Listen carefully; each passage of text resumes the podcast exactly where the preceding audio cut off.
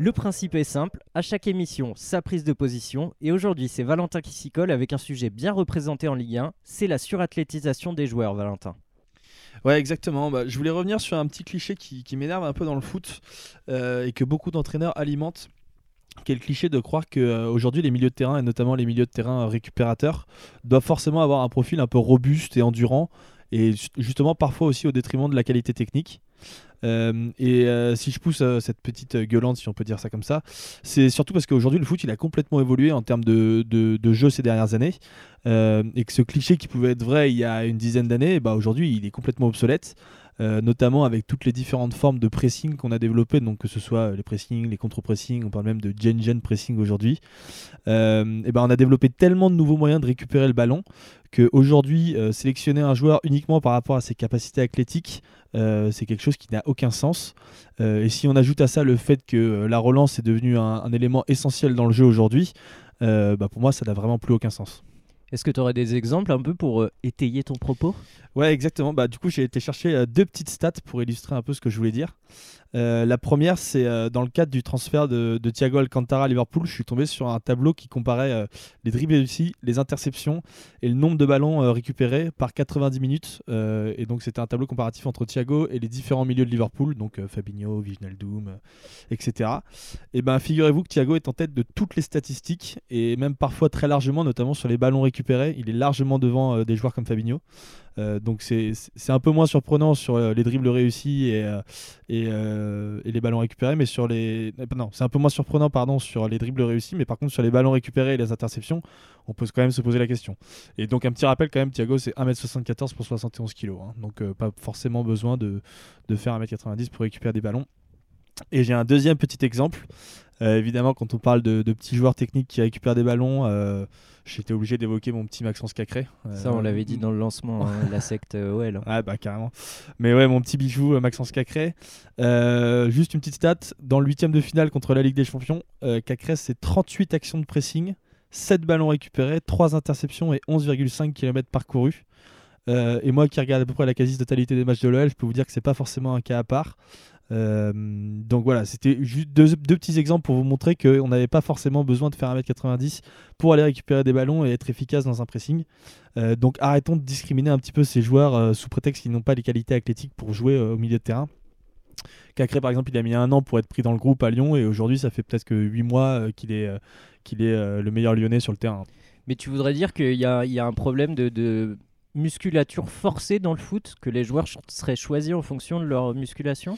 Bah, La musculation, c'est un, sujet dans le foot qui, plaît énormément. Quand on voit par exemple les exemples de, euh, de de Temi Abraham, les photos qu'on voit sur les réseaux sociaux au euh, retour du confinement où les mecs sont carrément bodybuildés, peut voir aussi le, la façon dont on traite médiatiquement euh, Adama Traoré, le joueur de Wolverhampton. C'est on a l'impression que c'est une bête de foire euh, juste parce qu'il est hyper musclé. Donc ça, c'est à la fois c'est intéressant parce que c'est aussi des joueurs qui ont besoin de cette musculation dans leur jeu au jour le jour. Mais des joueurs comme Thiago, comme Cacré, et aussi, je fais un exemple qui est très intéressant pour moi, qui est celui de Ricky Puch, donc la petite pépite du Barça, qui a longtemps été barré au Barça euh, à cause de ça. donc c'est un, exemple super intéressant. Et d'ailleurs, c'est Raphaël Cosmidis qui est euh, éducateur et présentateur du podcast Vue du Vent, je ne sais pas si vous connaissez, qui est un super podcast, euh, qui disait que le foot, euh, c'est pas qu'un sport de contact, c'est aussi un sport d'évitement. Et aujourd'hui, ce qui fait les qualités techniques d'un joueur comme Ricky Pucci, c'est aussi sa capacité d'évitement et sa vivacité dans les duels. quand on entend dire qu'il faut qu'il muscle son jeu pour pouvoir jouer pro au Barça, pour moi ça n'a aucun sens parce que si il muscle son jeu, et ben forcément il perd en vivacité et donc une qualité de jeu qu'il a forcément complètement d'accord avec toi, Val, et pourtant on a l'impression que ça a été un peu une tendance. Je sais pas si Jules, tu veux réagir là-dessus, mais on a vu par exemple Salah prendre de la masse, perdre un peu en technique, Mbappé un peu perdre un peu en technique. Je sais pas, Jules, si tu as un avis là-dessus. Ouais, alors euh, moi je réagis exactement sur l'exemple de Ricky Puig et je l'ai vu euh, par exemple, euh, enfin c'est un exemple très con, hein, mais je l'ai vu avec Kamavinga qui a pris 6 kilos de muscle avec le confinement et qui était un joueur, enfin qui l'est encore, mais qui est un joueur ultra vivace qui joue à fond sur l'accélération, etc et tout le monde se sauce sur lui avec l'équipe de France euh, parce qu'il est sélectionné et c'est mérité parce que c'est un joueur exceptionnel. Mais moi, je vois qui regarde tous les matchs de Rennes. Je, je, mate des Rennes Dijon. Je, je fais. justifie pas. non, non, mais je fais ces choses-là le, samedi après-midi. Voilà, je, je regarde ça et, et c'est un mec. Je trouve que déjà à son âge, euh, avec 5-6 kilos de muscle en plus, il a déjà perdu en axel et du coup je valide complètement le propos de Val. Et On perd des, des essences de joueurs. Et c'est exactement euh, ce que je voulais dire, euh, ce, que, ce que voulait dire Alex, je pense, quand il évoquait Mossala. Mossala, la première année où il arrive à Liverpool, il est, c'est un joueur de percussion, c'est un joueur dans le dribble. Et, euh, et, et quand, euh, et, et au bout de sa deuxième saison, il a eu une transformation physique qui était impressionnante. Et justement, il a énormément musclé le haut de son corps et ça a vachement changé son jeu. Euh, ça a vachement changé son jeu euh, dans- dans- dans- à Liverpool. Il est devenu beaucoup plus un attaquant de surface et ça se voit d'ailleurs un petit peu plus dans ses statistiques. Je pense que le, but, le nombre de buts marqués par Salah dans la surface c'est bien plus supérieur aujourd'hui que ça ne l'était euh, lors de sa première saison à Liverpool. On parle de Liverpool, Flo, t'as forcément quelque chose à dire. Ouais, non, non, non, juste sur l'efficacité de Salah, on, on voit qu'il y a des joueurs offensifs qui effectivement euh, laissent de côté la technique parce qu'il y a un jeu de transition qui est demandé où les joueurs vont, ont l'objectif d'aller de plus en plus vite et la musculature cherche, pousse ces joueurs à aller plus vite.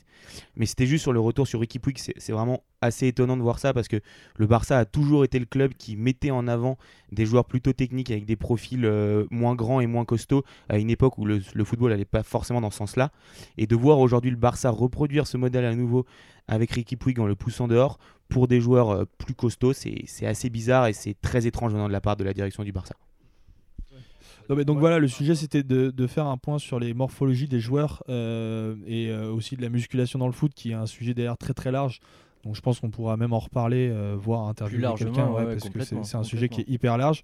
Et ça me tenait un petit peu à cœur justement de remettre un petit peu en avant ce type de profil un peu technique euh, dont on a besoin aujourd'hui dans le foot moderne et qui se développe énormément. Et, et voilà. Moi je suis plutôt calé euh, sur la muscu, si vous voulez m'interviewer. euh, Vous avez pas les images, mais euh, je peux vous garantir que c'est faux. un physique exceptionnel. Merci en tout cas, Valentin, pour cette chronique.